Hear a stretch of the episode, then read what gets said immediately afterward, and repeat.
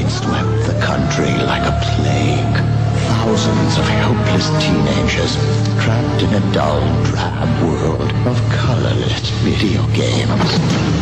But there is hope. Color? Introducing Game Gear from Sega. The full color portable video game system that separates the men from the boys.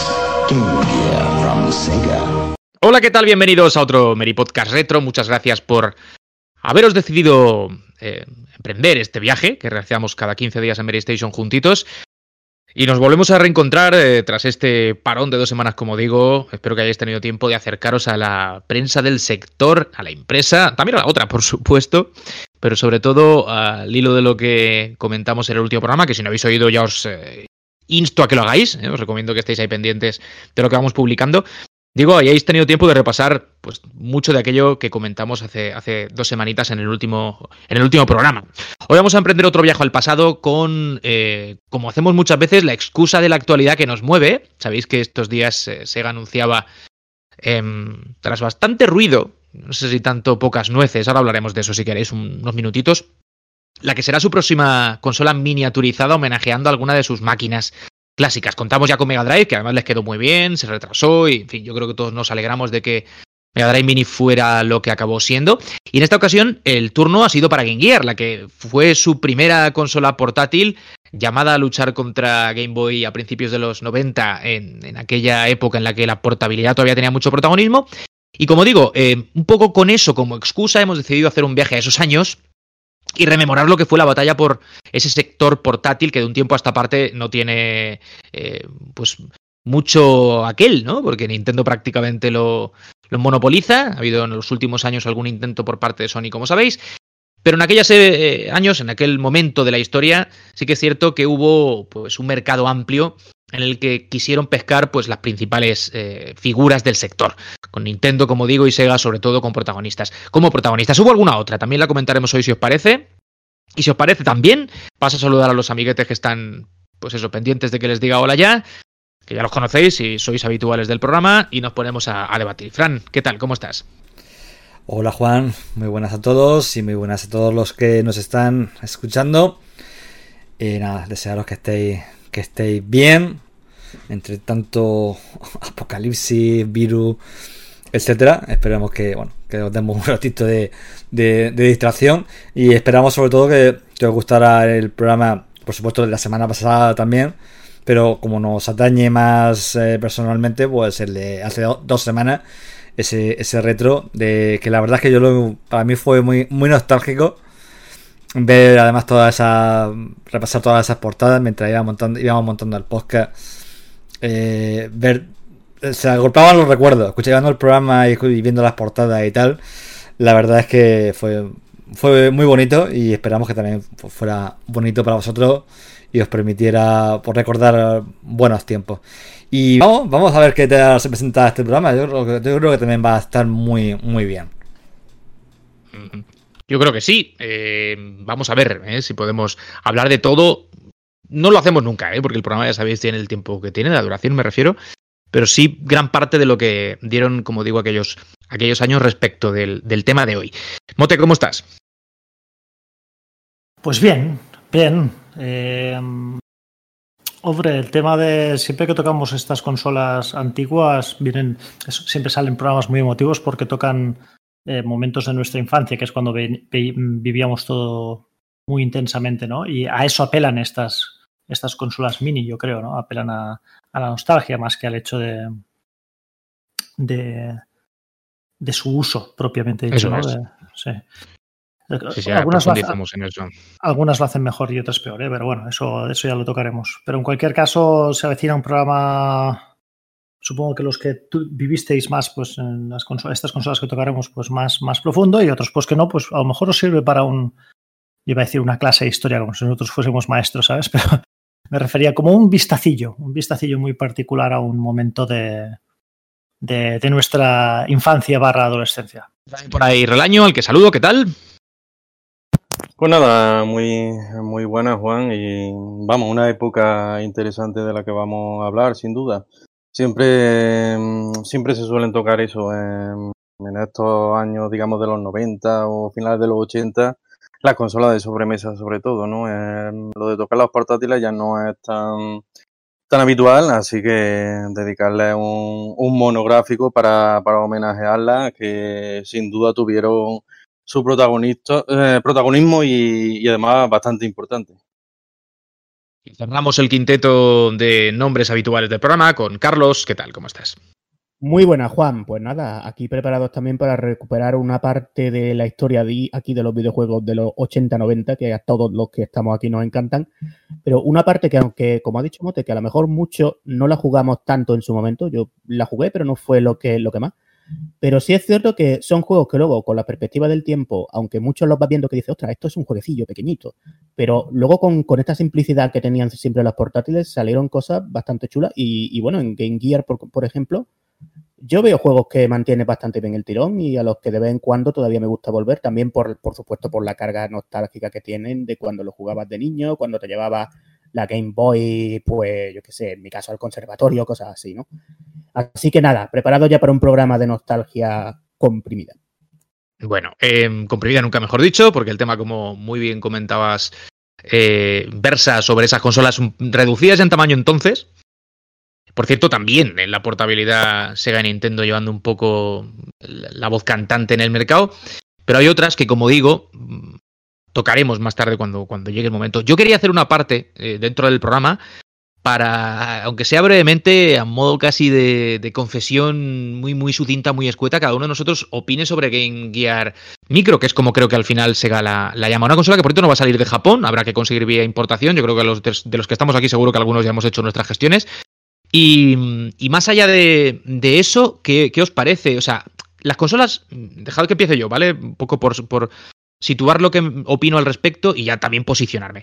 Eh, yo creo que tendremos, estaremos todos de acuerdo que si se hace esto, más allá de poder hacer eh, caja con, con, un producto que apela evidentemente a la nostalgia, hay un punto también homenaje de las marcas a consolas que son importantes en su historia, que eh, de alguna forma también son responsables de que hayan llegado a donde están. O sea, evidentemente ya está otra cosa, ¿no? Pero bueno, en su momento también eh, pues participó de la venta de estas máquinas y digo, yo quiero creer que el motivo mmm, que de alguna forma se, oculta, no, bueno, eh, cimenta o, sustenta que se creen estas máquinas reducidas, es sobre todo homenajear a las originales y al momento histórico eh, en que vieron la luz y lo que representaron. Yo soy de los que piensan que para jugar realmente no son, entendedme, está muy bien que traigan muchos juegos, cuanto más mejor, eh, cuanto más variado el catálogo o cuantos más títulos icónicos recojan mejor, porque al fin y al cabo la gracia de esto, yo el otro día lo ponía por ahí en un, creo que en una serie de tweets que compartíamos también Mote y no sé si Salva, sí, también Salva, eh, para mí la, la, gracia es que tengan vida propia, es decir, que por mucho que luego no las vaya a usar, si quisiera, pueda, ¿no? Y más allá de eso, si queremos jugar a las consolas eh, que homenajean, están las consolas que homenajean, porque casi todas funcionan. El que no la tenga, pues por pasta de luego no va a ser, porque estos sistemas no son especialmente caros. Y, yo tampoco le veo mucho la lógica la crítica de si la pantalla, hablo de Game Gear en este caso, de si la pantalla es muy pequeña, de si trae pocos juegos, de si no barata. Mira, es una miniatura de una consola que casi la puedes tener de exposición, con la pantalla encendida en plan attract mode, ¿no? Un poco y simplemente para verla ya llama la atención. Y en mi caso, yo de verdad que no entiendo la, crítica. Luego la gente se gasta, y con todo el derecho del mundo, 400 pavos en una figura de resina de un monigote X y tan contentos y todos lo aplauden. A mí me parece que de verdad eh, tener este tipo de mmm, regalos, entre comillas, porque hay que pagarlos, de la industria a, a los jugadores, que podrían directamente no hacerla, el que no quiera que no la compre, pues no, no tengo que entenderlo. Y soy un poco agresivo porque es que me, me ha parecido muy virulenta la crítica hacia, hacia Sega por haber hecho la máquina que ha hecho. Yo de verdad que no lo termino de entender. Y ahora si queréis opináis vosotros. Sí, bueno, yo aquí hay dos cosas. Primero, se puede decir que, que Sega ha vuelto al mundo de las consolas. No sé si decir por la puerta grande. Grande, grande, no. Puerta micro. Una puerta muy, muy pequeña, muy chiquita, ¿no? Y, vale. por otro, y por otro lado, Juan, yo creo que, eh, que tú creas que lo hacen por un homenaje y no para ganar. No, no, dinero. pero no te quedes con esa parte de mi, de mi mensaje. ¿eh? No, yo, no, pero, yo pero digo a, que hay un punto en ese sentido. Pero me freno aquí, ¿vale? Porque es, lo, digo porque es lo primero que has dicho, ¿vale? Mm. Yo creo que no. ¿Vale? Yo creo que no, no tiene nada que ver con el homenaje, sino con una forma de sanear unas cuentas que seguramente les, les puede ir mejor o peor. Y en el caso, pues, de, por ejemplo, Nintendo, pues seguro que les fue muy bien. Pregunto, ¿eh? ¿Eh? ¿Perdona? ¿Pueden hacer las dos cosas o es no sí, se sí, sí, no, Ah, sin vale, duda, vale. sin duda. Digo que en el caso de, en el caso de Nintendo, pues le salió muy bien, y en el caso de PlayStation, con la, con Evo, a lo mejor no tan bien, ¿no? Eso quiere decir que hay varias maneras de hacer las cosas, de hacer estos homenajes, como bien dices. Y hay distintos niveles eh, a, los cuales, o sea, hay, digamos que es, es verdad que se pueden hacer las, las dos cosas a la vez y también se pueden hacer mejor o peor.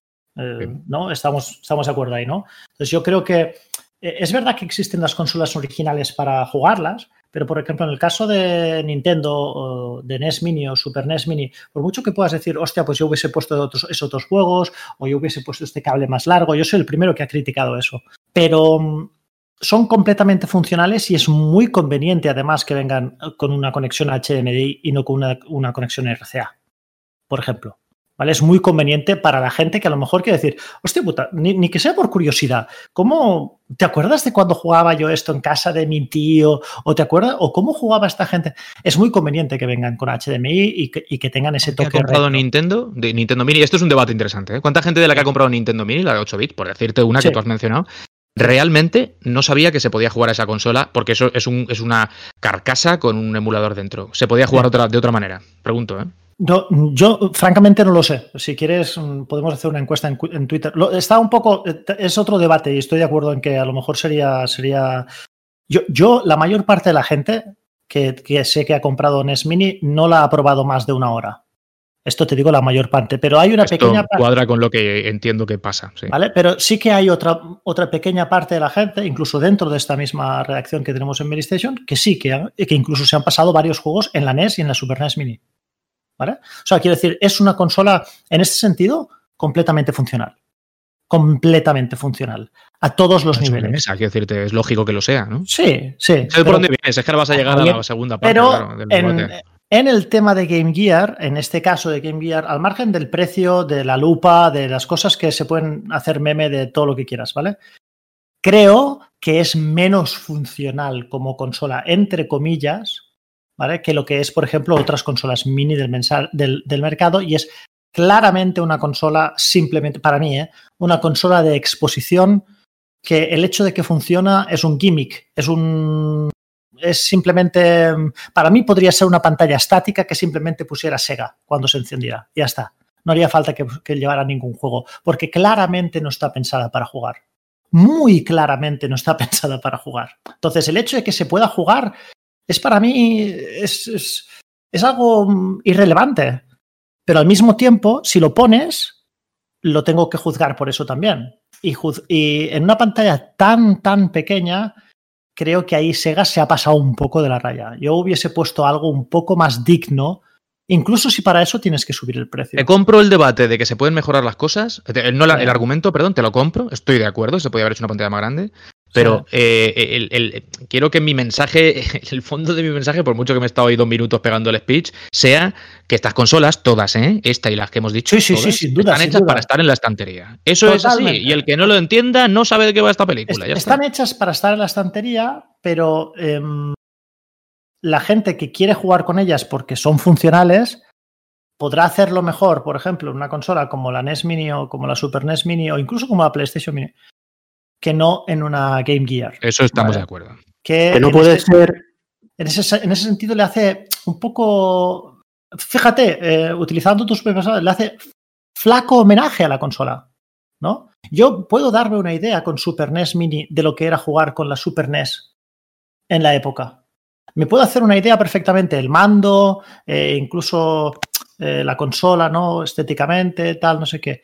Yo, que yo, yo pude jugar a, a la Game Gear en su momento, creo que el hecho de tener una pantalla le hace flaco favor a la consola. Es un homenaje, sí, pero es como una caricatura de la consola. Mientras que las otras son miniaturas, no caricaturas. Por el hecho de ser más pequeñas, más. Es verdad que no tienen todo el catálogo y tal. Pero Sí, sí, esta- sí, te- eh, puede, pu- puede tener sentido, pero es que yo, como no me voy a salir de mi, de mi eh, Yo no intento- un poco de yo anclaje, intento- que es yo no jugar en esa consola, pues Claro, está. claro, pero yo no intento convencerte de que tú ahora vayas a jugar con la ¿eh? Pero lo mejor, lo mejor de todo es que, que tienes, que tienes razón. en cuanto a que quien busque eso se va a pegar un buen golpe contra una pantalla muy pequeña y que se tampoco lo, yo, tampoco lo creo, Juan. O sea, tampoco que se han cebado, que eso estaremos de acuerdo que ha habido un CB mayúsculo, tío, con, la consola. Y yo creo que la gente no termina de entender, o lo hacen de verdad porque hay mucha saña, y bueno, ya sabemos cómo funciona el tema en redes, o, no, no sé, yo me quedé bastante sorprendido. El 95% de la gente que se ha quejado no iba a jugar con la Game Gear de todos modos. Sí, da igual la pantalla que lo hubiesen puesto, no la habría comprado igualmente. No la hubiese comprado y te la dijo, te, digo, ¿sabes qué? Te la regalo. Tampoco la vas a, tampoco la vas a usar, ¿sabes? Es la queja por la queja, ¿vale? Pero eso no quita, ¿sabes? Como si yo hago un análisis de videojuegos, de un videojuego, y la gente me critica mi análisis del videojuego, aunque es un videojuego que nunca vayan a comprar. ¿Entiendes? Pero me critica la nota igualmente. Bueno, está bien, yo, ¿sabes? Pero tengo que coger la crítica también, tengo que separar un poco el grano de la paja, ¿sabes? Y ver si en la crítica hay algo de razón. No, nos estamos alejando un poco de. Se está quedando esto un poco debate King Gear Mini, que no era. que fuese una parte y nos hemos cebado. no, que, no era, que no era la intención. Pero no quiero criticarla, o sea. No, no, no, si, el, punto, ¿eh? el, punto, es cristalino, ¿no? Si, si yo, creo que más o menos creo que el punto de los dos. Eh, yo, por, apuntar muy rápidamente, una pincelada nada más. Yo personalmente hubiera preferido un lanzamiento internacional, una consola un poco más grande, un concepto más parecido a lo de Mega Drive Mini, algo mm, pequeño pero funcional, jugable y con una selección de juegos. ya a mí me hubiera gustado eso, y por supuesto un lanzamiento internacional. Al hacerlo solamente en japonés, eh, con cuatro modelos, con cuatro modelos con cuatro juegos cada uno, ¿no? Ya eh, eh, creo que entra más en el terreno de, homenaje, guiño, que recuperar sensaciones del pasado. Por lo cual, a mí me resulta, a mí como usuario, menos atractivo sin quitar el hecho de que como Game Gear fue la primera consola que tuve después del ordenador, después del CPC, pues siempre le voy a tener un especial cariño e incluso a lo mejor me, lo compro. Pero como usuario, yo personalmente hubiera preferido algo que yo considerase funcional y con una selección, mm, digamos, una, selección con criterio de, de juegos representativos de Game Gear. Yo. Yo lo que veo, que aparte de esto, que yo estoy bastante de acuerdo con lo que está diciendo Juan, pero también es que hoy día cuando se lanzan estas consolas mini, que ya hablamos en un podcast de ellas, pero al final, con la tecnología que hay hoy para hacer estas cosas, lo que, no, lo que yo, a mí no me gusta, que a veces pasa, y yo creo que por ejemplo con Game Gear está pasando esto, que es más bien guiño para ponerlo como un amiibo bonito en tu estantería, es que con la tecnología que hoy tenemos tú podrías hacer perfectamente una experiencia de usuario muchísimo más rica, que es a donde han ido por ejemplo, con Mega Drive Mini, con Super Nintendo Mini, con todas estas máquinas, como está diciendo Motenai, que son totalmente funcionales. Entonces, ¿qué les cuesta hoy día?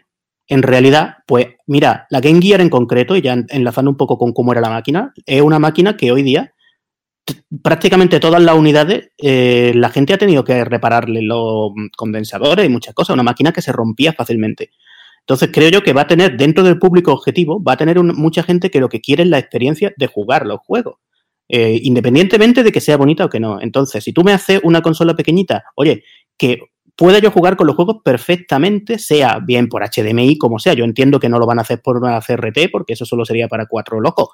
Pero esa experiencia de jugar yo creo que es totalmente importante y no solo importante, sino que es que hoy día se tiene que hacer mm, prácticamente ofreciéndote una experiencia mejor que la original, que se puede hacer, que yo lo digo muchas veces, que al final en el homebrew, en la emulación, nos encontramos cosas tan bien hechas que ¿por qué no nos las dan las propias compañías? Es un poco el matiz que yo le veo a esto.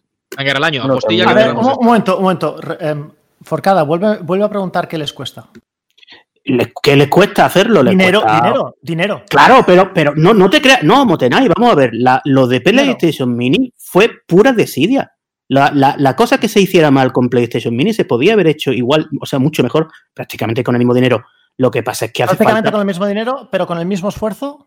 Bueno, un poquito de esfuerzo más, oye. ¿Y el, esfuerzo qué es? El esfuerzo es? Con un poco más, con, mejor criterio, con mejor criterio, PlayStation Mini hubiera sido bastante, bastante mejor. Solamente con criterio, ah, sí, ¿eh? sí, sí, totalmente. Criterio. Claro, y, y, a nivel de hardware que va, si es que las diferencias no son significativas. Bueno, de todas maneras, hay que tener, hay que tener en cuenta que es la, digamos, la primera portátil mini que, Eh, ¿Qué vemos? Em, sea, si, bueno, si actuamos la, la Neo Geo Mini, que em, se puede tanto conectar a la televisión como jugarla por, por separado.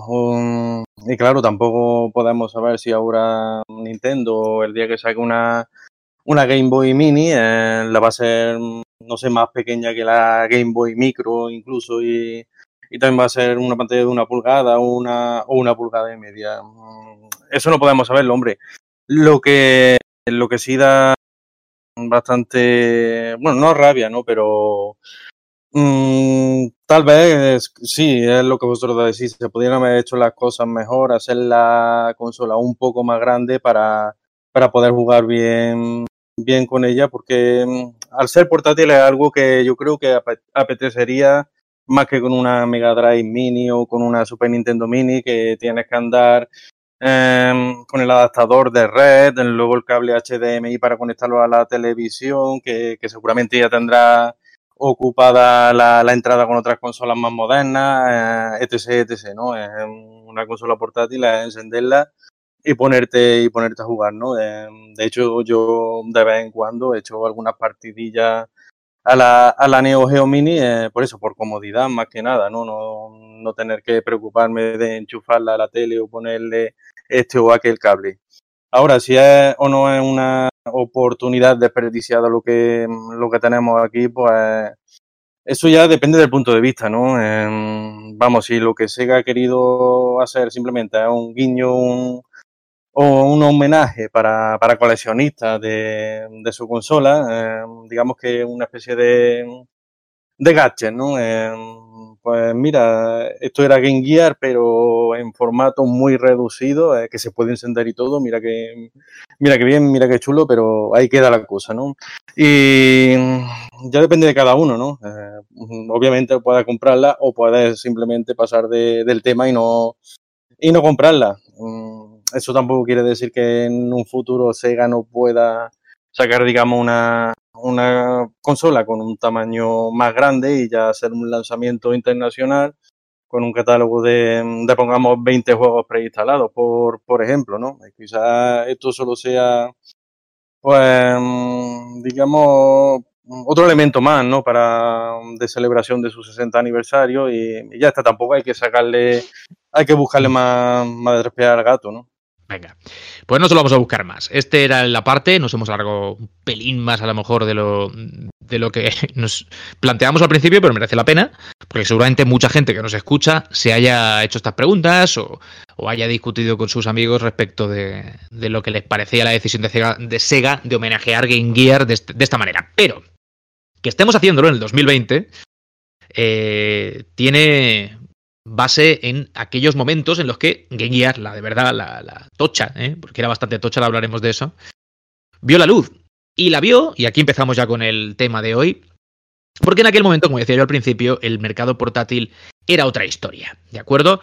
Em, Nintendo, ya sabéis, al principio de los 80, con la serie Game Watch, de alguna forma eh, irrumpió en el mercado de la portabilidad, con juegos que es verdad, todavía no, no ofrecían la posibilidad de cartuchos intercambiables, pero señor Yokoi, del que hemos hablado en alguna ocasión y que ya sabéis, padre de Game Boy, de Game Watch, entre otras cosas, pues eh, hizo que Nintendo revolucionase de alguna forma ese sector con su máquina de cartuchos intercambiables y esa pantalla Dot Matrix eh, que, bueno, pues lo reventó en ventas. Y ahí se quisieron subir todos al carro. Entonces, Fran, yo te voy a hacer ya el testigo para que contextualicemos como hacemos siempre un poquito, hablemos de, de cómo se empieza a gestar esa, esa interesante, yo creo, batalla de consolas dentro del mercado portátil y ya nos vamos poniendo un poco, pues, a dar pinceladas como hacemos siempre entre todos. Sí, eh, bueno, creo que básicamente hubo tres compañías que mm, en un periodo de tiempo similar llegaron a la conclusión de que la tecnología permitía la posibilidad de consolas, consolas de verdad portátiles. había un precedente claro de que eso podía funcionar porque ya existían las, las Game Watch y otros dispositivos de otras compañías en Estados Unidos también que indicaban que si había una, una demanda importante de gente que le gustaría tener videojuegos eh, portátiles, por así decirlo, pero lo que no había es la posibilidad de una consola con cartucho intercambiable. Eso es lo que define, una de las cosas que define a una consola, el poder que cambiarle el juego.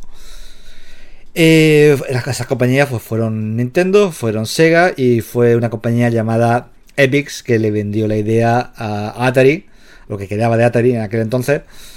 Eh, para, bueno, eh, las tres fueron un poco, no, no tengo la cronología exacta, pero más o menos un periodo de tiempo similar. Cada uno con su filosofía, cada una con su idea, pero digamos el objetivo estaba claro.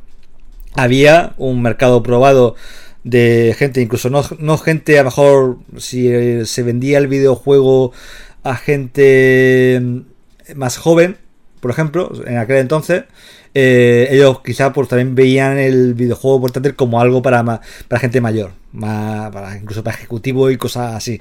Esto se probaría un poco a la hora de cuando hablemos del lanzamiento de Game Boy en Estados Unidos y con qué salió la consola en, Estados Unidos, con qué juego salió.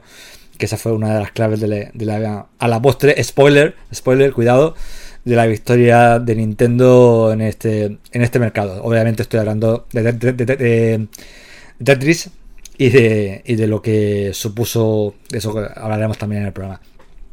Y bueno, también hay que tener en cuenta que había un precedente anterior de, finales de los 70, una, hmm. una consola llamada Microvisión, creo que, se llamaba, que era, vamos, era muy básica, con la tecnología de, de finales de los 70 tampoco se podía hacer mucho, pero oye, que tenía sus juegos intercambiables, ¿no? Y incluso pillaron alguna que otra licencia como, como Star Trek. Pero, pero claro, em, se veía claramente que, la tecnología no, no, estaba preparada por entonces y luego ya sí llegaron las Game Watch ya, ya a principios hmm. de los 80.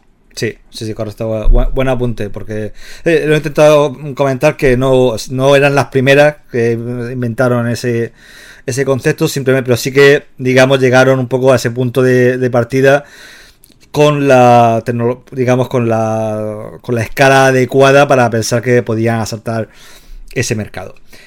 Y bueno, lo que pasó pues es pura historia. Eh, tomó la delantera Nintendo eh, con su Game Boy y convirtió lo que en un principio era una debilidad, que era su pantalla monocromo, eh, que técnicamente la hacía técnicamente inferior a lo que la apuesta que pondría Sega sobre la mesa, que fue Game Gear, y la apuesta que puso Atari, que fue Link. esas dos consolas portátiles eran a color, Game Boy eh, no lo era. Sega dio la turra años y años y años con la publicidad, con la pantalla de color. De hecho, mm, ya, lo pondré por aquí. Pero el primer vídeo el primer spot de Sega América con Game Gear es, para verlo. Es una especie como de mm, homenaje, entre comillas, al, al célebre anuncio de, de, Apple, del Macintosh. Eh, con gente super, con críos súper tristes porque tienen una Game Boy, están viviendo en un estado de opresión eh, terrible, triste eh, desanimados, solo tienen esa esclavitud a la Game, a la Game Boy. Y, además que sale, que, sale una Game Boy. Sale, en el anuncio de Sega sale una Game Boy como diciendo a la gente, mirad qué cosa más triste estos chavales que tienen su Game Boy. y, y, mirad qué cara de pena ponen. Y viene uno a, aliviarlos con la consola a color. En fin, era un, anuncio típico de Sega de la, de la época, muy in your face un top de, de ¿eh? Apple, te diría, Apple, te diría, mira estos pobres que no pueden permitirse un iPhone, ¿no? O un, Apple Watch. Eh, hay, muchos aspectos curiosos de, esa, de esa batalla y yo dejo un poco que, que también comentéis un poco de que cuáles son vuestras impresiones de las tres de las tres consolas. Yo tengo las mías, pero ya, ya he hablado, ahora la comentaré. Mira, mira, Fran, yo creo que o sea, hay, yo en, cuando valoro los juegos más importantes de la historia, de la historia de los videojuegos en general, pueden serlo por muchas cosas. Y siempre he dicho, por ejemplo, que uno de los juegos más importantes de la historia es Wii Sports, porque vendió el solito, pues, 100 millones de Wii. No vendieron ni, no fueron ninguno de los otros juegos que salió en Wii, ¿no? Fue Wii Sports el que vendió un montón de Wii a gente que nunca había comprado una consola. Y en la, en la ristra de juegos más importantes de la historia siempre pongo Tetris. Tetris no era un juego de portátil, pero el hecho de tener una jugabilidad que es imperecedera y que a día de hoy jugar Tetris sigue siendo igual de divertido que hace 30 años, porque es un juego es de, esos juegos que digamos que no, no, no pueden morir, tipo, yo que sé, Tank o... ¿Me entendéis? ¿no? Es un, son juegos que, que, que, son, que, digamos que tienen, son autónomos, son por mm. sí solos, da igual en qué plataforma los pongas, son para toda la vida, ¿no? El hecho de poder jugar Tetris que no requería de ningún prodigio técnico, el que no requería de colores, que no requería de nada, es lo que para mí hizo vender, hizo triunfar Game Boy por encima del otro, por mm. encima del color, por encima de tal.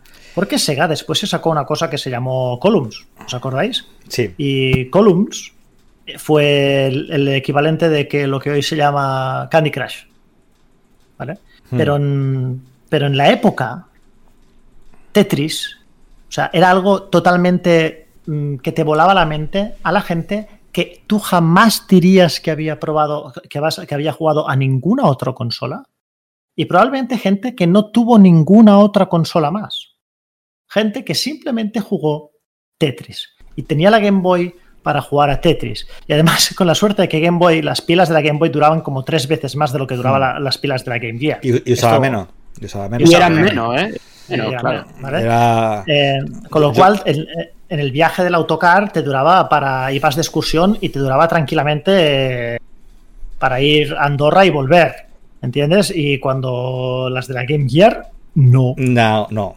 Yo, como usuario orgulloso de Game Gear puedo decir que, que la usé como, como consola portátil, la usé mm, de poco a nada. Yo estaba conectado siempre al, al, conector a la corriente y yo jugaba tumbado, tumbado. Ah, con, el adaptador, con el adaptador AC, que, creo que eh, además había que comprarlo aparte. Aparte, era, portátil, ¿vale? Pero era una cosa tipo. Era portátil, pero tenías. Lo jugabas más. Eh, era, era, híbrida. Era híbrida. Era como, portátil, pero tenía que estar cerca. Era la Switch. uy, uy, uy. Ahí han dicho que era la Switch. Uy, uy, uy. Oye, una cosa. sobre, por lo de sobre importante lo de Tetris. Eh, Tetris, que no es un juego de Nintendo, como, como sabéis. Que es un juego que la historia de cómo consiguió Nintendo la licencia de Tetris es fascinante. Ya sí, es, impresionante. Y además que bueno, el juego iba a salir en Mega Drive. Eh, y en el último momento Nintendo le comió la tostada, tuvieron esas copias que iban a sacar de Mega Drive, no pudieron sacarlas y se convirtió en uno de los cartuchos más caros de, la historia porque no, no es oficial, no llegó, no podía salir a la tienda. Y la jugada maestra de Nintendo en América que le costó convencer mucho a Nintendo a Japón para que lo hicieran. porque Game Boy en Japón no salió con ningún juego incorporado. Game Boy sacaron la. Nintendo iba a regalar un juego, eh, una consola nueva en Japón. Vamos, ¿Estamos locos? Ni, ni, hartos vino. Ni hartos se saque en este caso.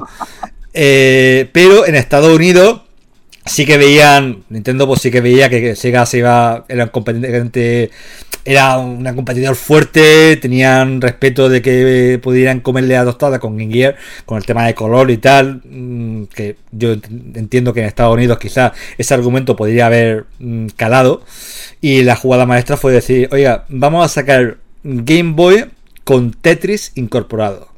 Totalmente. Y, Nintendo, Nintendo en Japón dijeron, ¿dónde va ahí? Pero si esto nos cuesta... Esto nos, come nos come margen de beneficio y esto no, es un buen negocio. Y les costó, pero al final lo convencieron. Y para mí, y creo para todos aquí, eh, fue una clave lo que has comentado tú, Sergi, que, que al final de cuentas mucha gente compró Game Boy por tener Tetris y muchos ejecutivos y gente que viajaba mucho y tal tenía su Game Boy para entretenerse jugando a Tetris, porque era la única alternativa para jugar mm, en un avión o en un transporte. Y además que daba igual jugarlo en una recreativa, en una sobremesa o en una portátil. Tetris se juega igual en, todas partes. Y desde Tetris, recordemos, no hay ningún otro juego third party que venda en una consola de Nintendo. Pero, pero. ver. Durísimas, es declaraciones. Durísimas declaraciones. Yo, yo iba a decir, oye, pero es que la versión de Tetris de Game Boy era especialmente chula, pero bueno, ya con esta revelación creo que. Es, es- es gracioso lo que he dicho porque es, es casi verdad. Eh, no sé, yo creo que mm, hay un punto y aparte en- después de Tetris. Yo creo que eh, con Tetris se acaba la batalla. O sea, empieza y acaba la batalla.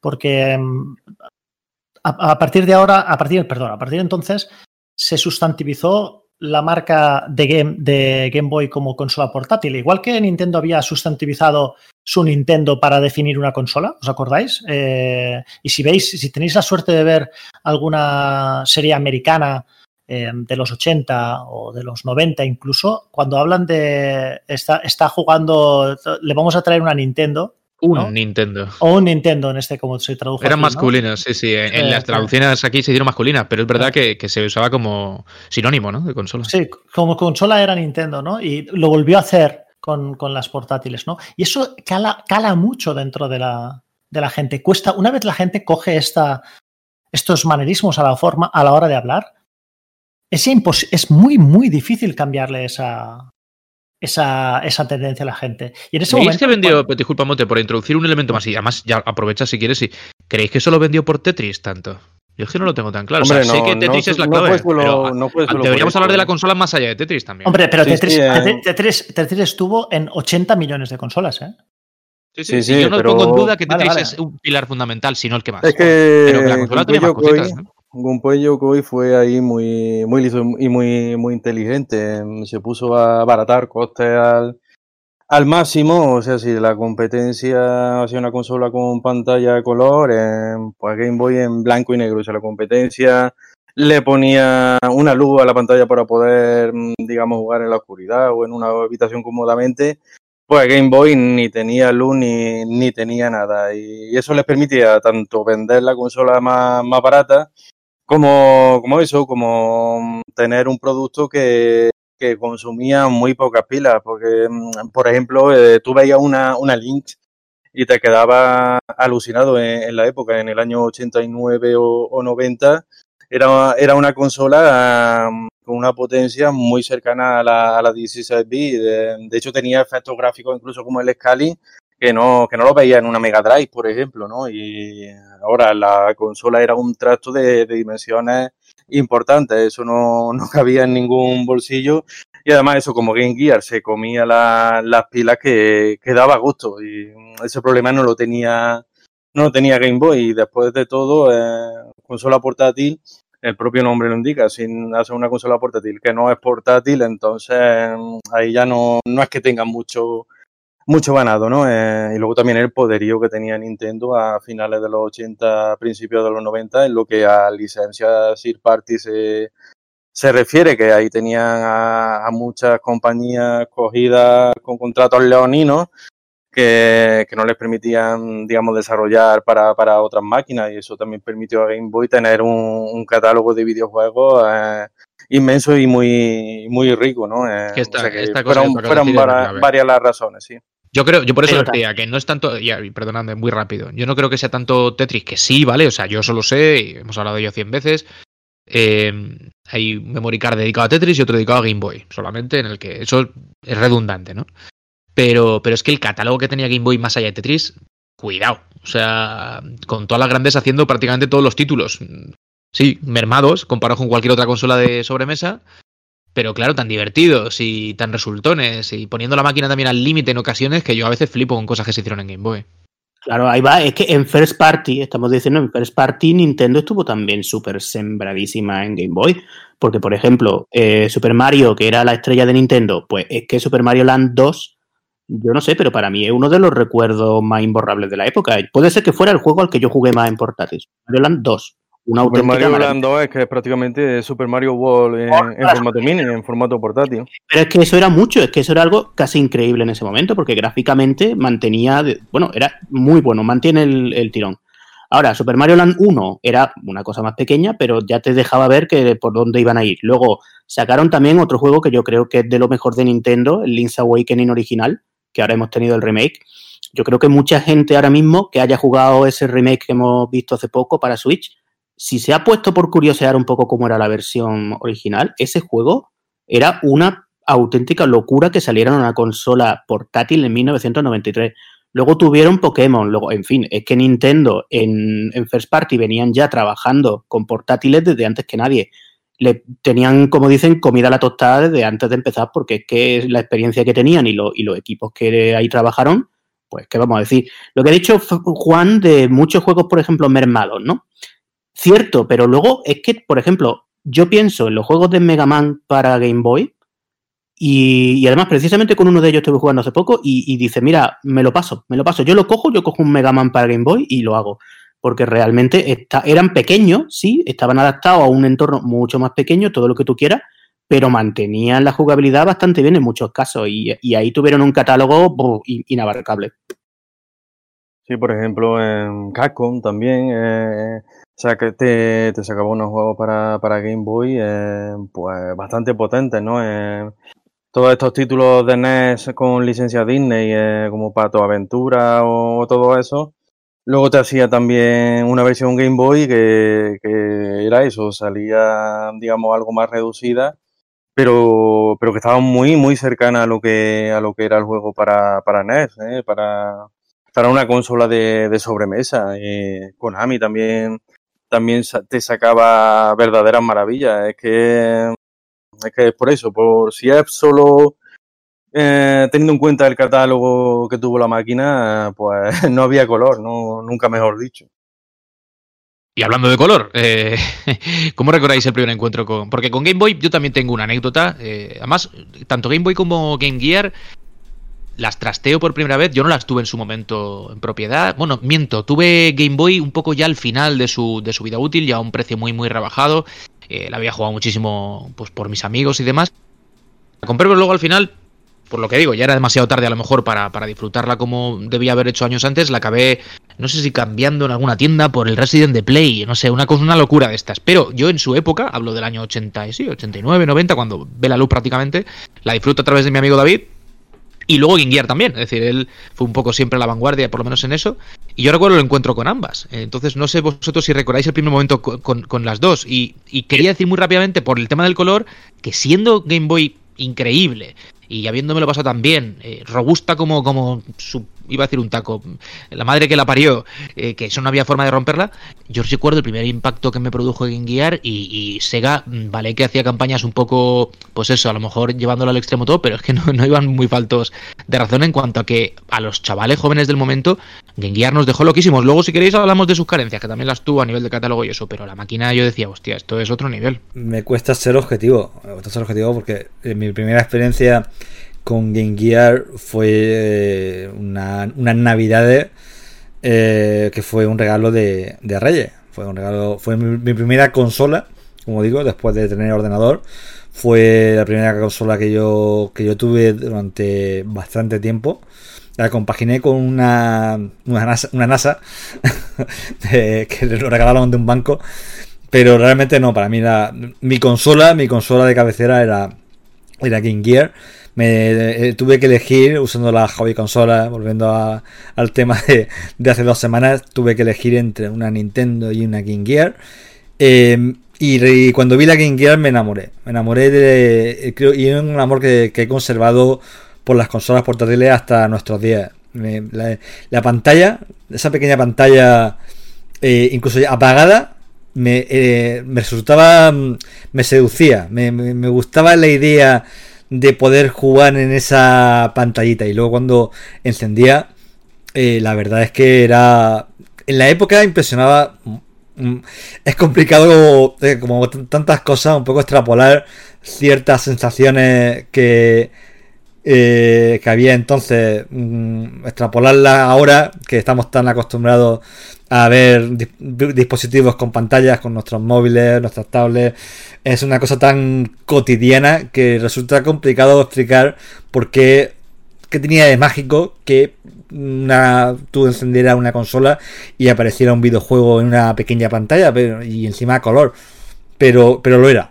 Tenéis que tomar. Si no lo vivisteis, confío en que me toméis la palabra de que era verdaderamente especial y, y, bueno, y luego está el catálogo de que ahora también podemos, podemos hablar, pero bueno, en fin, yo eh, Game Gear... Esto, perdóname, Fran, tú sí. hasta mucho adelante, porque esto que dices de la pantalla, sí. ahora estamos acostumbrados con smartphones y todo lo demás, tío, pero yo me acuerdo con PSP, que PSP Oh, oh, tampoco hace tanto, tío. Mara- o sea, mara- maravilla.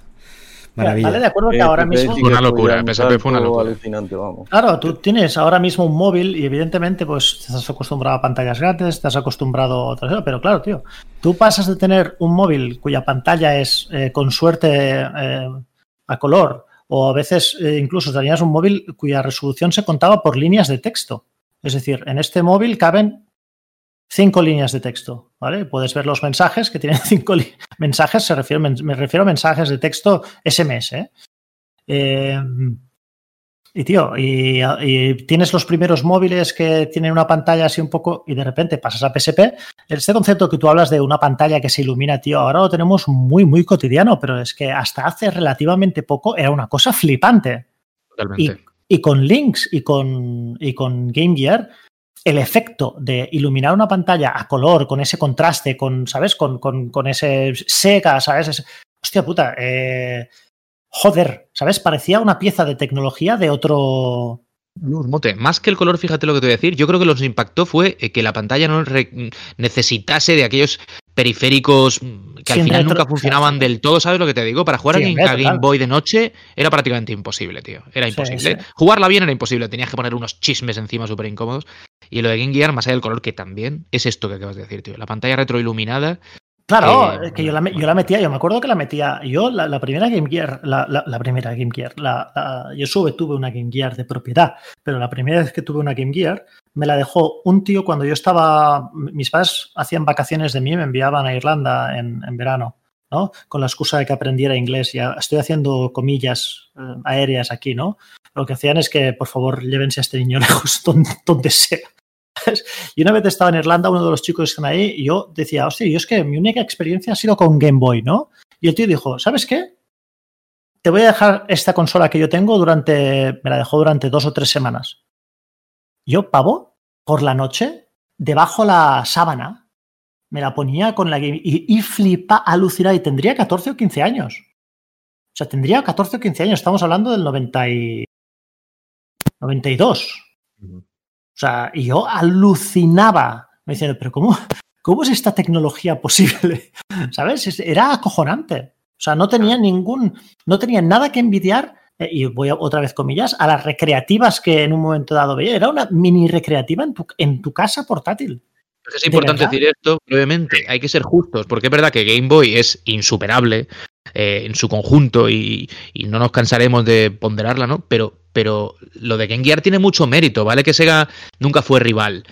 Pero tampoco fracasó, ¿sabes? Cosas como las que estamos contando en este momento, yo creo que colocan a la consola en el sitio que seguramente merece. Es decir, no se le pueden decir cosas negativas más allá de que se comía las pilas y que era un poco armatoste, pero joder, que, que la, La experiencia jugable. La experiencia de juego era jugable era inmejorable. Es que era, era, era inmejorable la pantalla, la, la tal. el- dicho Rage, tío. Es que no hemos empezado a hablar de juegos, pero eso es una barbaridad. En una Era una, ¿eh? era una pasada y el hecho de que, claro, evidentemente, era como cuando. Yo lo comparo a cuando nosotros empezamos a jugar en ordenador, en PC, habían. Ahora todo el mundo, las tarjetas gráficas se miden por, yo qué sé, por mm, teraflops, ¿vale?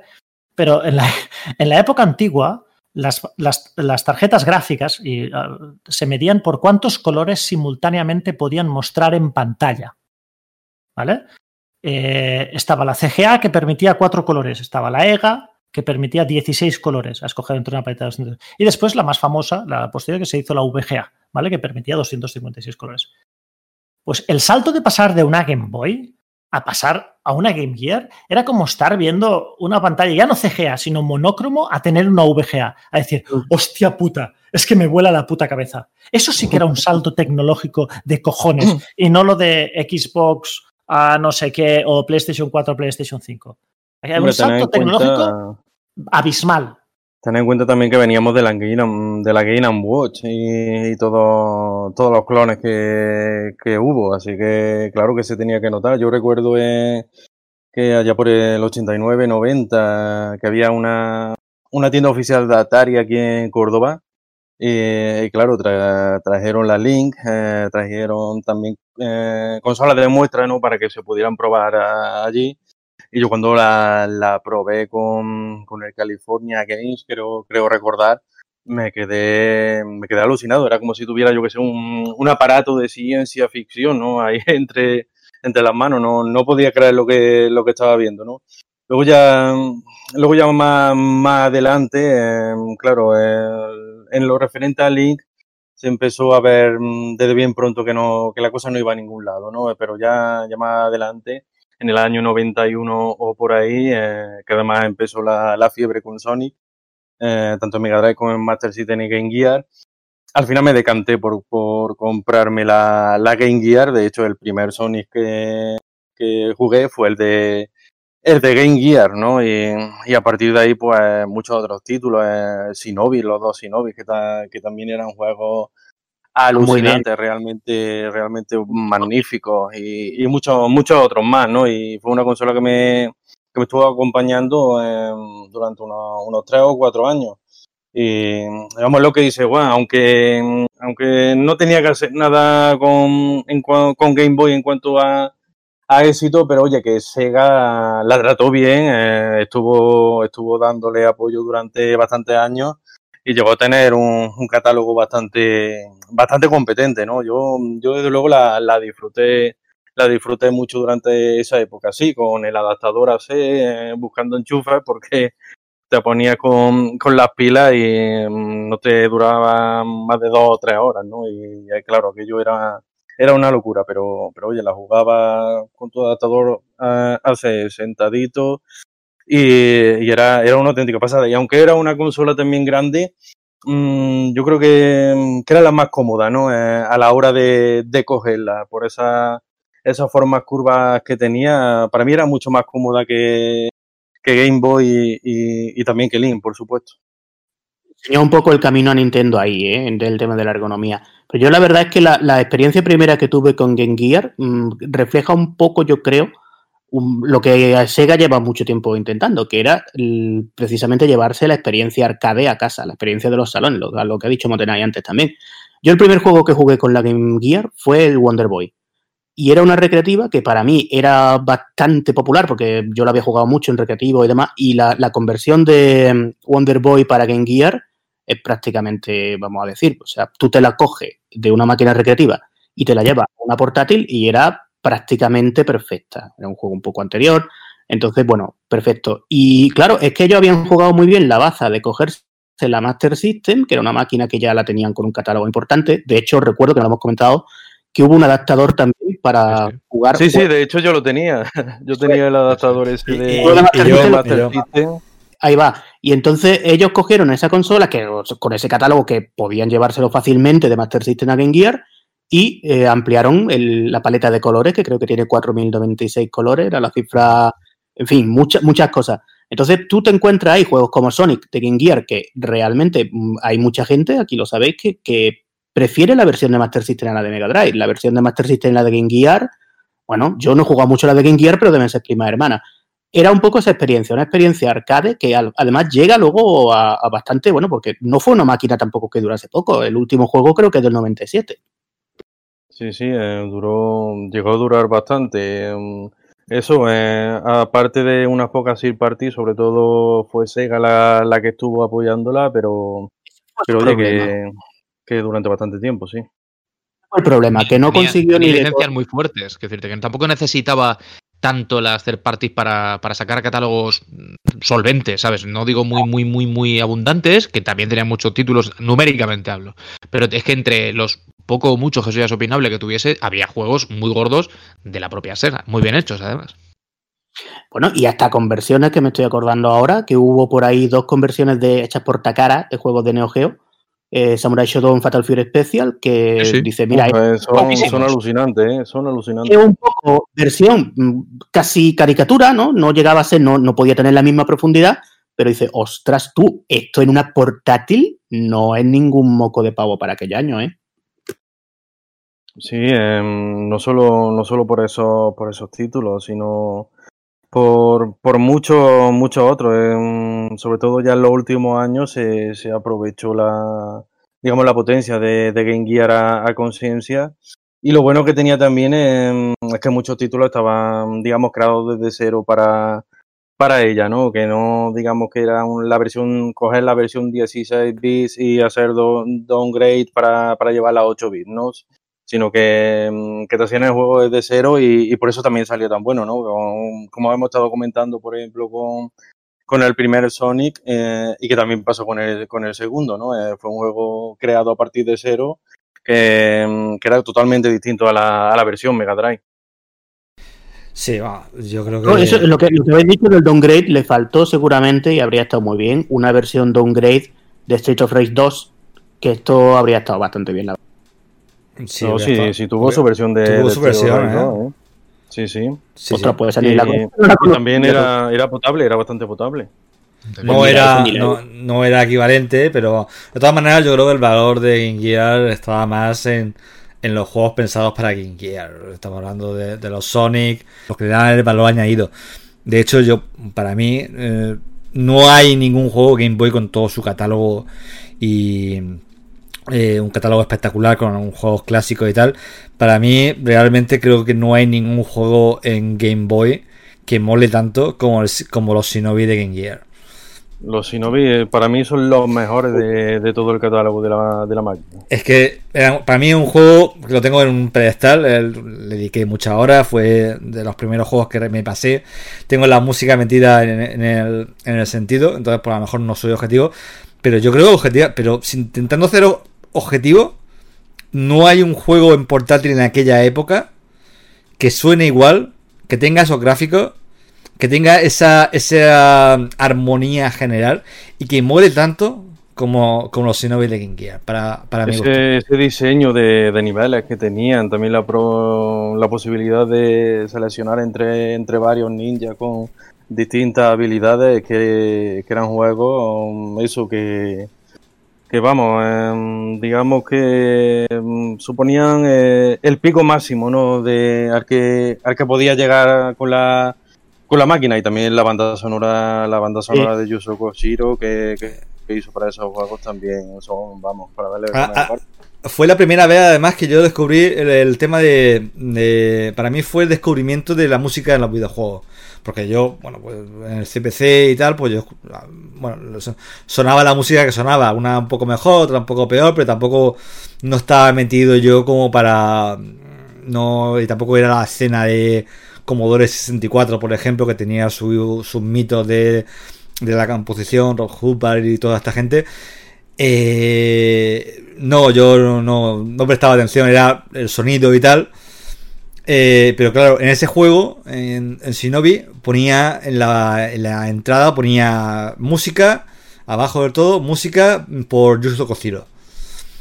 Y claro, y tú lo ponías y la música te impactaba tanto que te, queda- que te quedabas con el nombre. Y luego lo, lo, lo veías el nombre también mencionado en Hobby Consolas, veías que también había hecho Street of Rage, y decía, onda. Y ya empezaba un poco a, empezaba un poco a tejer toda esa red de conocimiento de decir, vale, ahí no, esto no lo crea, esto no se crea por generación espontánea ni crecen los árboles, sino que hay personas con nombres y apellidos que, que además, si esto lo hacen ahora, cuando hagan otra cosa en el futuro, mm, me fijaré en esa cosa porque entiendo que me, que me gustará y como tal y como pasó. Es cuando empezamos ya un poco a tener ese conocimiento. alguno de Links, que de la que hemos hablado poco, yo en, en mi caso, eh, os voy a ser sincero, no, no la he tenido en las manos hasta hace cuatro días, que hace, pues no sé si fueron cuatro o cinco años, fue un regalo de, de Reyes para mi hermano. Es decir, es una consola como que sí, algún día, algún día y tal. Y al final acabó eh, entrando, digamos, en casa hace relativamente poco. Y sí que es verdad que habéis dicho, creo que ha sido el año, que él la consiguió en una tienda toquetear y tal, pero el grueso de los mortales yo creo que no, no la llegamos a catar en su, en su momento, ¿no? Es como de las tres seguramente la que menos eh, la gente de la calle ha disfrutado y de la que menos se sabe, ¿no? Y era un bicharraco también, ¿eh? Vendió muy poco, eh, Lynx eh, vendió muy poco y, y eso también tenía un catálogo muy, muy Era cara. Era cara R el año. Y también era cara, pero, pero claro, digamos que cuando veía esos juegos en, en movimiento, eh, comprendía por qué, porque era tan cara, porque ya, ya os digo que había, había títulos que, que prácticamente eran de 16 bits o con efectos gráficos incluso superaban a los de a los de una consola de, de sobremesa. Yo, yo la jugué bastante en, en aquella tienda, me iba tarde sí, tarde no a, a probarla, digamos, a probarla un rato y estuve ahí catándola bastante tiempo. Había un juego de, de aviones al estilo Afterburner. No, no recuerdo ahora mismo el nombre, pero eso que tenía su scaling como la recreativa de Afterburner y, y te quedaba alucinado con, con la potencia que, que ponía. El Toki está muy chulo, ¿eh? La Sí, sí, versión de Toki también era es una, una conversión muy buena. eh, también la de Ninja Gaiden, la de la recreativa, también, también era, era bastante potente. Ra- Ra- eh, digamos que a nivel técnico era, mm, era una maravilla. Lo que pasa es que, claro, ya todo lo demás, tanto el tamaño que tenía la, máquina, que mm, intentaron arreglarlo sacando un, modelo más compacto, el Link 2, pero, ya por entonces era, era demasiado tarde y además Atari no, estaba ni mucho menos en su, en su mejor momento y eso también le, pasó factura a la máquina. Yo del Eh. de, de Atari Lynx creo que solo jugué al Toki y, y un poco, vamos, no, no en su momento, un poquito después, tampoco tanto como Juan quizás, pero sí que, que realmente era una consola que podría haber dado, por supuesto, muchísimo más de sí, porque esa conversión lo deja claro. Y era un juego, el Toki, que aparte de que tenía mucho tiempo, o sea, mucho éxito y que duró muchos años en la recreativa, mm, tampoco la versión arcade salió en consola, porque la que hay en Mega Drive es otro juego, había salido en ordenadores, o sea, que era un juego que, que era popular. Y bueno, las cosas de Atari, que, Como la de arcade, sí. que lanzó muchas consolas, yo creo, tanto esta como luego Jaguar, ya un poco a lo, a lo loco, con tantas ganas de innovar, porque la, la Atari Lynx era una máquina de 8 bits, pero creo que la, era como que la GPU, la, el sistema gráfico era de 16. Mm, Ah, Supongo que no sería 16, fácil. 30 1632. Exactamente. Entonces digo que, no- que no sería tampoco fácil de programar en aquello, ¿sabes?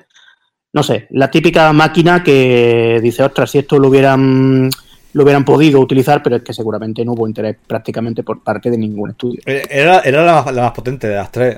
eh, pero claro. Sí, sí, era, era la más potente de, de lejos, vamos. Pero. Sea, como siempre hemos dicho, al final es los juegos, ¿no? O sea, lo de la Mm. potencia técnica está muy bien, pero eh, con un sistema más limitado y con ganas de hacer cosas, con, con, eh, inversión, ¿no? De talento, en fin, esas cosas, pues, pues pasa lo que pasa. Y decirte que cualquiera de los juegos buenos que hemos dicho de las otras dos, seguramente le dé bastante sopa con ondas a, a- a los mejores de, de Lynx. Digo, eh, que hablo, insisto, sin haberla disfrutado lo suficiente como para opinar de forma como taxativa y tal, pero me da la impresión. Sí, Sí, todo- sí.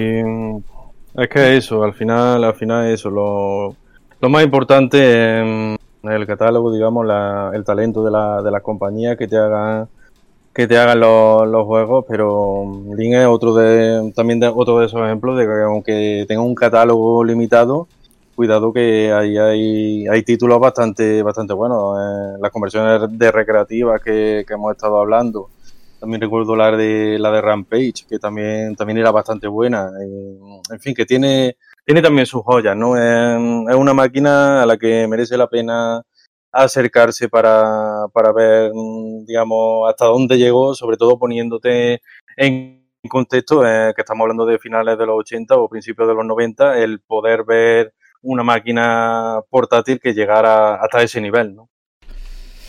Volviendo un poco al tema de, Game Gear y Game Boy, que fueron un poco los que libraron una batalla, vamos a ponerle todas las comillas que queráis, porque la verdad es que cuando Game Gear llegó al mercado ya estaba un poco el, el pescado vendido y Nintendo fue una visionadora con el tema de Tetris.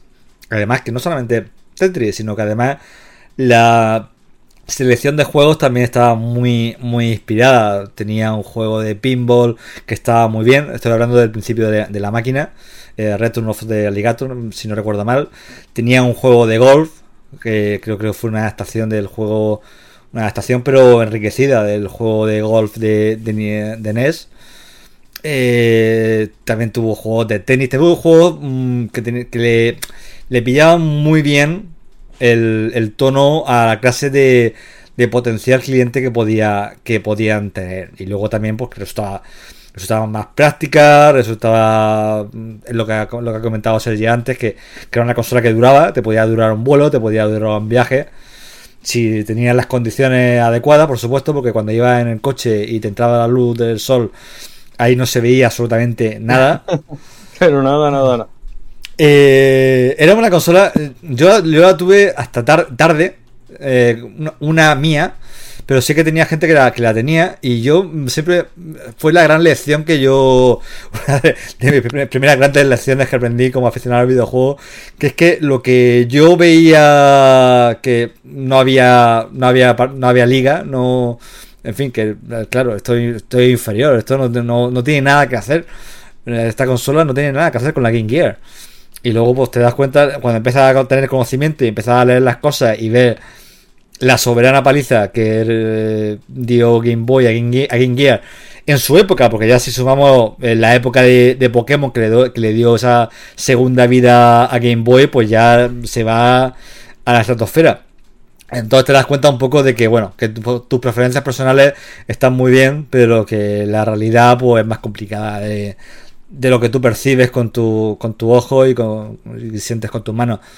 Eh, así que nada, yo me quedé un poco diciendo que, me sorprendió, me sorprendió que, Game Boy ganara esa partida, porque yo, para mí, Game Gear era una consola netamente superior en todos los apartados. Además, yo pensaba, pero si es que además tiene el catálogo de Game Boy, digo, de, Master System.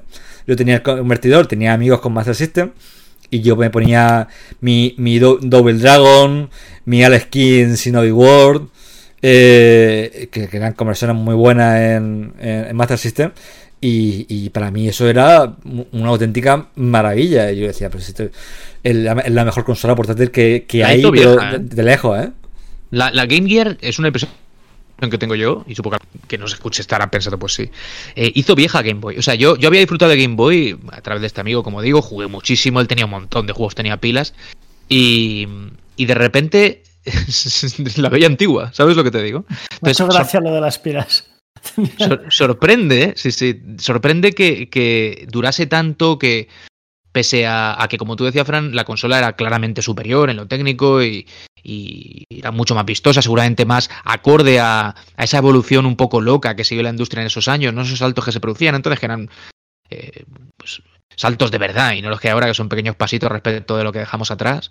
Y seguramente en esa línea, como digo, eh, tenía sentido, históricamente, cuando sale, que fuese la consola que, acabó siendo. Y sin embargo, no triunfó como lo hizo, pese a que, como digo, dejó, en mi opinión, dejó a, Game Boy eh, pues como una consola más para críos, y eso que éramos todos críos en el momento, ¿no? Pero de momento era la, sensación que tenía era como que estaba jugando algo más, más adulto, más, pues eso, más puntero técnicamente hablando, tecnológicamente, y, y, Game Boy de repente yo la veía eso como, como una consola más antigua no sé, el día anterior me molaba mucho Game Boy y después de ver Game Gear me molaba menos, gustándome. Pues aún así se siguió fabricando Game Boy hasta 2003, 2002, 2003 con todas las revisiones que le hicieron. Así que fíjate tú cómo es la historia, vamos. Claro, es verdad que Nintendo tontos no han sido y han sabido muy, muy, muy, muy bien exprimir la marca. Lo han hecho muy bien porque además cada evolución de la consola eh, tenía sentido. O sea, no cambiaban lo, lo que le hacía triunfar, cambiaban lo justo para que fuese atractivo, lo nuevo, y no, y no echar por, por tierra lo que la había mantenido ahí, ¿no? En la, en la pugna de las ventas, hablo, ¿no? Por lo, demás es otra historia. Eh, y, no, y no hablo de Advance, que ese ya es el salto siguiente y es otra película, ¿no? Solo de Game Boy son muchas revisiones, que son todas muy parecidas, se comparten espíritu. Y la llegó a ver, cuidado, porque de Game Boy, si te pones a buscar los modelos un poco menos, a lo mejor aparentes, hay una versión incluso retro iluminada, que es la Game Boy Light, que no sé si la habéis visto. Que, se ve que se ve súper bien, se ve súper bien. Esa, mm. esa, máquina, mira que. No sé si salió. Yo la, que he visto creo que era japonesa, pero que es como que la no, eh, no salió, no salió de Japón ese. es japonesa, ¿verdad? Pues aquí no, no vimos una consola de Nintendo retro iluminada hasta la, hasta la Game Boy Advance SP, vamos. SP, pues ya ves tú, fíjate si tardó pero que, luego si te pones a pensar en la trayectoria de ventas, si tú sumas todas las etapas que estamos diciendo, pues me parece que la cosa se va a lo mejor a que vendieron del orden de 9 a 1 con Game Gear. También, estuvieron muchos más años, Sega se metió en los problemas en los que se metió también, ya cosa que Nintendo siempre tuvo clara su, como digamos, su timeline a la hora de los siguientes modelos de portátil. En fin, que y luego encima Pokémon, que es que estamos hablando poco de lo que significó Pokémon para Game Boy y cómo cambió ya un poco todo lo que es el mundo de los juegos portátiles para tiempo. ¿eh? Metemos, aunque sea brevemente, también a Nomad en la, en la película, o que hablamos algo de, Nomad, la Mega Drive portátil, eh, que es una consola curiosa también. ¿eh? Es verdad que ya aquí no sale, en territorio PAL yo creo que no, que no, no vio la luz. No, y tampoco. claro, y entonces a nosotros es como que nos pasó de largo, ¿no? Pero ahora que tenemos un poco todos conocimiento de todo lo que ha habido y de lo que no hemos disfrutado y podemos disfrutar ahora de estas máquinas a través de la importación, etcétera. eh, eso, Nomad, ¿qué os parece? Que hubiese estado chulo, ¿eh? Vivirla en el momento, que hubiesen tratado a la consola con cariño desde Sega y hubiésemos podido decir, hostia, una Mega Drive portátil, además viéndose bien, ¿no? Sí, sí. Yo, yo solo la he jugado dos veces, pero realmente te da una sensación de decir, ostras, tú, poder jugar a, ¿qué te digo? El Street Fighter Ultra Championship Edition este de, Mega Drive en eso, era una pasada. Y, y se veía bastante bien la pantalla, tenía un poco, heredaba el problema de Game Gear, que era, por supuesto, la autonomía. Pero vamos, que una máquina que debería haber tenido más amor, seguro. Sí, em, yo creo, em, es lo que tú dices, Juan. eh, una lástima, ¿no? Que, em, que digamos que Sega no le diera más, más cancha a esa máquina y que la hubiéramos visto por aquí, porque, porque eso nos habríamos quedado alucinados. No recuerdo bien el año en el que en el que se lanzó, no sé si fue el 94 o el 95. Algo Pero vamos, eso, en, ah, en esa época, en ese año, poder tener una, una Mega Drive portátil em, habría sido todo, toda una, una revolución, ¿no? Em, luego también otra máquina que, que nos vimos por aquí, la, la PS Engine portátil, la, la Turbo Express, que Express.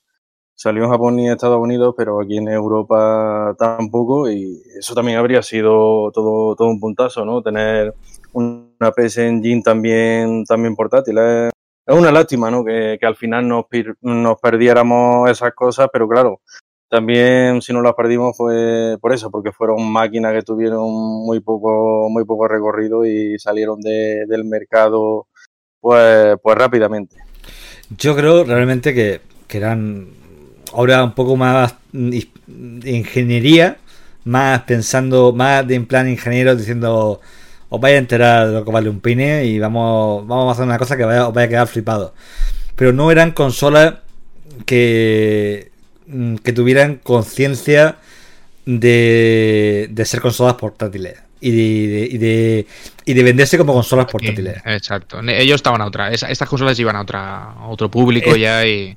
Esto eran productos de lujo en plan de para demostrar lo que los buenos que eran los ingenieros de, de NEC y de y de Sega, pero mm, para mi gusto nunca nunca o sea, hubo una intención real de convertirlo en, un- en un producto de éxito de, de masas. Para, yo estoy convencido de ello porque si tú, tú la ves, tú, tú, la to- tú coges una Nova, un Nova, por ejemplo, con el grosor que tiene y, y en las condiciones que tiene, eh, eh, es imposible que tú puedas ver eso como un producto de masas. Es que no, no, de ninguna manera. Y Megajet, por cierto, que no es una portátil, pero que estamos hablando de Nomad. Esa, esa, rareza, ¿no? Que es eh, prácticamente la consola y el mando en un chisme solo, ¿no? Y Ese fue el antecedente de, ese de justo Nomad, el sí. paso previo. Eso es. Sí, sí.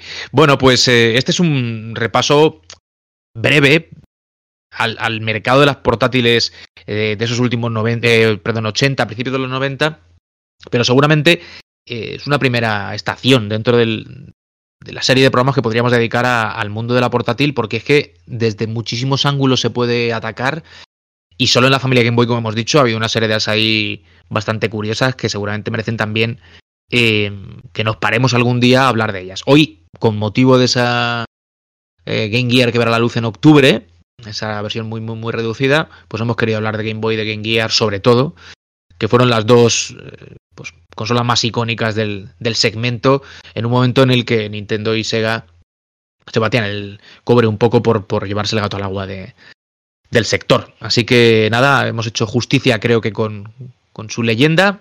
Otro de esos programas que podría haber durado tranquilamente dos, tres horas y haber hablado cada uno de nosotros de experiencias concretas, de títulos concretos, pero como siempre el, tiempo es limitado y, y tenemos que centrarnos en, cosas no un poco más, más generales. Por cierto, yo no quiero dejar de decir, hablando de las pantallas que en su momento nos sorprendieron tanto en color, tanto de Game Gear como eh, de Links también en menor medida, pero de la misma em, Turbo Express o, de Nomad, en fin, todas estas consolas que tenían esas pantallas eh, de cristal líquido, que era un poco la tecnología puntera, no la, más puntera, que por ahí seguramente Atari acabó en un momento determinado con las revisiones de Lynx eh, eligiendo pantallas mejores, pero también más caras. Digo no la más puntera porque si no encarecía demasiado el producto, pero eran lo suficientemente sorprendentes como para que nosotros hayamos recordado hoy lo que hemos dicho. Y sin embargo, que es lo que iba a decir, han envejecido regular. Porque claro, como decía Mote antes, nos hemos acostumbrado a pantallas pequeñas de una calidad brutal. Y ahí viene el camino de, de los mods que hay por ahí danzando y lo digo más que nada porque, bueno, si tenéis una Game Gear en casa que tenga la pantalla un poco regular por el tema condensadores, aunque se los hayáis eh, cambiado, seguramente la calidad no sea la que, la que a uno le gustaría que fuese. Eh, hay mods guapísimos y dejan las consolas estas, de verdad. No sé si habéis tenido la ocasión de ver una Game Gear con las pantallas incorporadas. Eso es una delicia, o sea, es alucinante. Yo la consola que me enseñó eh, Juan Santos en TechVia, que él tenía la suya modificada, es increíble, igual que Game Boy Advance, por ejemplo, también con los kits de pantalla nuevos. Tienen una segunda vida esas consolas, ¿eh? de verdad. Una Game Gear con una pantalla de las actuales y si le pones ya el pack de baterías para no tener que andar tirando de pilas, es un bicho muy, muy, muy, muy competente y, y, animo a todo el mundo que tenga una en casa que se lo plantee, porque de verdad que, que ganan y mucho. Así que dicho lo cual, nos despedimos como hacemos siempre. Fran, un abrazo, tío. Un abrazo, disfrutad, jugad y ser todos los felices que podáis. Hasta dentro de la semana. Es un buen deseo, me gusta, tío, me gusta. Monte un abrazo, tío. Hasta dentro de 15 días, si Dios quiere. Y ha sido un placer compartir con vosotros un pedacito de nuestra. de la historia de las consolas y de nuestra, y de nuestra historia propia también. Que es al fin y al cabo casi lo mismo, ¿no? Mucho de lo que contamos al final ha, confeccionado nuestros recuerdos, un montón de episodios míticos de nuestra vida, o sea que, que es fácil eh, recordar recordar la historia eh, de las consolas es casi hacer lo propio con pues eso con, la, nuestra, sí, sí, sí. Al año, tío, un abrazo.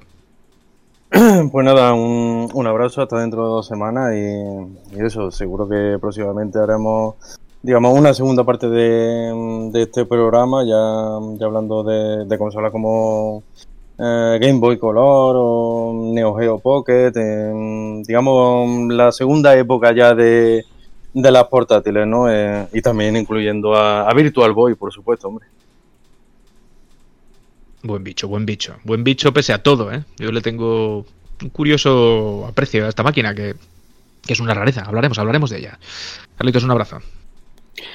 Bueno, pues nada, un abrazo señores y oye, la verdad es que estaba pensando antes que vaya variedad había en realidad, que, ahora mismo parece que como hay dos máquinas, tres máquinas y te pones a pensar y todas las maquinitas menores, las links, todas estas que había, la cantidad de variedad de aproximaciones, de, de todo que, que, había, mucho más exuberante que ahora. Así que nada, una última reflexión y que lo pasemos muy bien estas dos semanas. Seguro que sí, habrá ocasión de volver a reencontrarnos y tiempo entre medias para que como hacemos siempre, eh, echéis el guante a vuestra vieja Game Boy, que seguro que está por ahí en un cajón, funcionando como el primer día. ¿eh? Tendrán sus rayas en la pantalla si le habéis dado buena tralla, o la carcasa un poco más, eh, pues eso, descolorida o amarillenta, como queráis. Las máquinas estas funcionan porque están hechas para durar. Esto es todas, más duro ¿eh? que, que, la Adamantium, una Game Boy. ¿Sabes qué recuerdo? Tío, una cosa y con esto nos vamos. Este amigo mío decir, esto no se rompe. Y tirarla para arriba en el patio, tío. Caer en el suelo, os lo juro, porque me, me doy un chungo ahora mismo mientras grabo esto. Cogerla del suelo y decir, ala, a funcionar. Y decir, tío, pero esto de dónde coño ha salido. Así que sí, estaban hechas de otra manera. ¿eh? La, la, la conciencia detrás de los que la diseñaron era, era otra. Gente, un abrazo muy grande. Muchas gracias, como siempre, por acompañarnos y volvemos eh, al Meri Podcast Retro en un par de semanitas. Hasta entonces, chao, chao.